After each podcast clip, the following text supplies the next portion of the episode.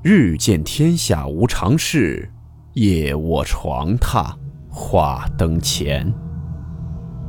欢迎来到木鱼鬼话。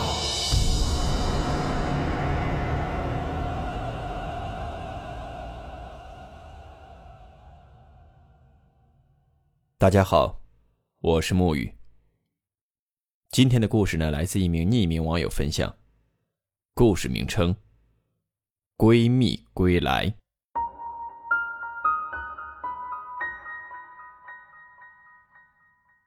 温馨提示：本故事含有未经证实的内容和边缘化知识，部分内容超出普遍认知。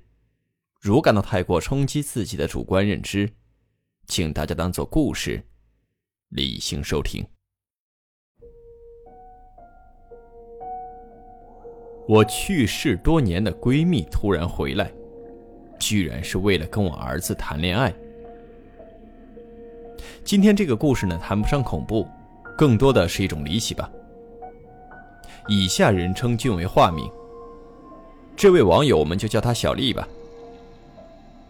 小丽今年有四十多了，生活幸福，有着疼爱她的老公和懂事的儿子。小丽这儿子呢，从小就喜欢美术。这么多年一直在学习，别看才上高中，就已经得过很多奖了。明年就要高考，不出意外的话，能考上一所知名美院。可是去年春天，小丽就发现自己的儿子好像谈恋爱了。怎么回事呢？就是这孩子回家越来越晚，学校十点多放学，从学校回家也就是五分钟的路。自家小区就在学校对面，可是那段时间孩子每天都十一点多才回家。那天晚上，小丽去给孩子房间送水果，一开门就看到孩子在纸上写着什么。看到妈妈进来，就赶紧把那张纸夹到了书里。小丽呢，当时假装没看到，等半夜的时候，趁孩子睡着，就把这张纸拿出来了。和小丽想的一样，果然是封情书。这情书呢是写给一个叫做大美的女孩，内容呢也是一些倾诉思念的肉麻情话。情书的背面还画了一张大美的肖像画。其实咱们平心而论啊，这高中谈恋爱，小丽不是接受不了，青春期嘛，情窦初开，只要不影响学业就行。但是。这个事儿不对，因为小丽曾经最好的闺蜜就叫大美，而且这画像画的也是大美。可是这大美已经死了十八年了，怎么回事呢？小丽年轻的时候性格内向，朋友特别少，谈得上知心的只有这大美一个。这大美呢是哪哪都好，就是有一点恋爱脑，那是见一个爱一个。每次恋爱呢，都是奔着结婚去的。只要你承诺跟我结婚，我干啥都行。咱们也都知道，网络有个热梗嘛，舔狗是不会有好结果的。所以，直到小丽生孩子的时候，这大美还单着呢。小丽记得，当时大美抱着小丽的孩子，还开玩笑说：“ 老娘这回也不结婚了，等二十年后勾搭你儿子来。”当时所有人哄堂大笑，都认为这只是个玩笑。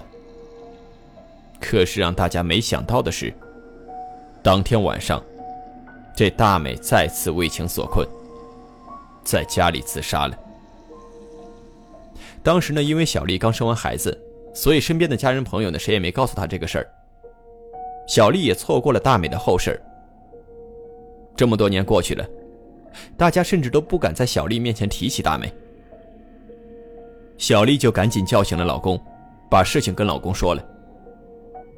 老公呢还是很理智的，就跟小丽说，估计就是儿子谈恋爱了。那姑娘呢刚好也叫大美，刚好长得和那个大美有点像。明天早上咱们问问儿子就行了。第二天一早，小丽就跟儿子摊牌了：“你是不是谈恋爱了？你好好跟妈妈说，只要不影响学习，妈妈不管你。但是你得说实话。”孩子呢也很懂事儿也是说的实话。这母子俩一问一答之间，让小丽两口子觉得这事儿不对劲。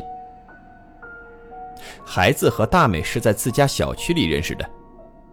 大美说她也住在这个小区，但是不告诉孩子具体住在哪儿。她还声称自己也是学生，但是不告诉孩子自己在哪个学校。两个人就是约定每天晚上在小区里面见面。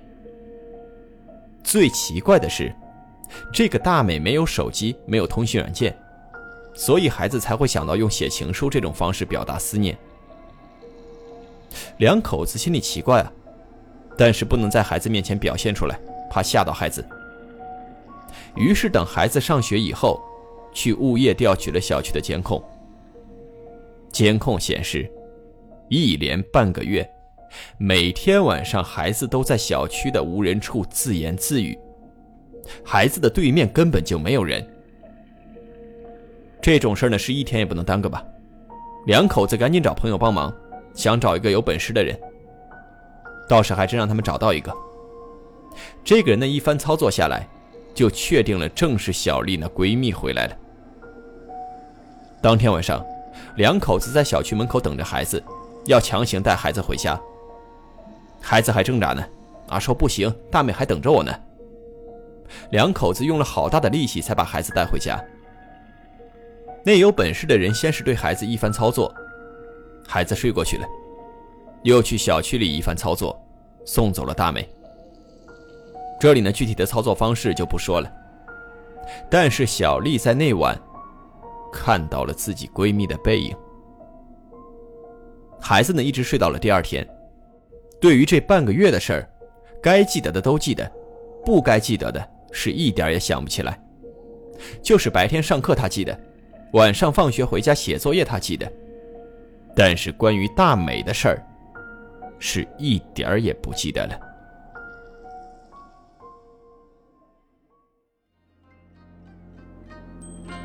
好了，我们今天的故事到此结束。祝你好梦，我们明晚见。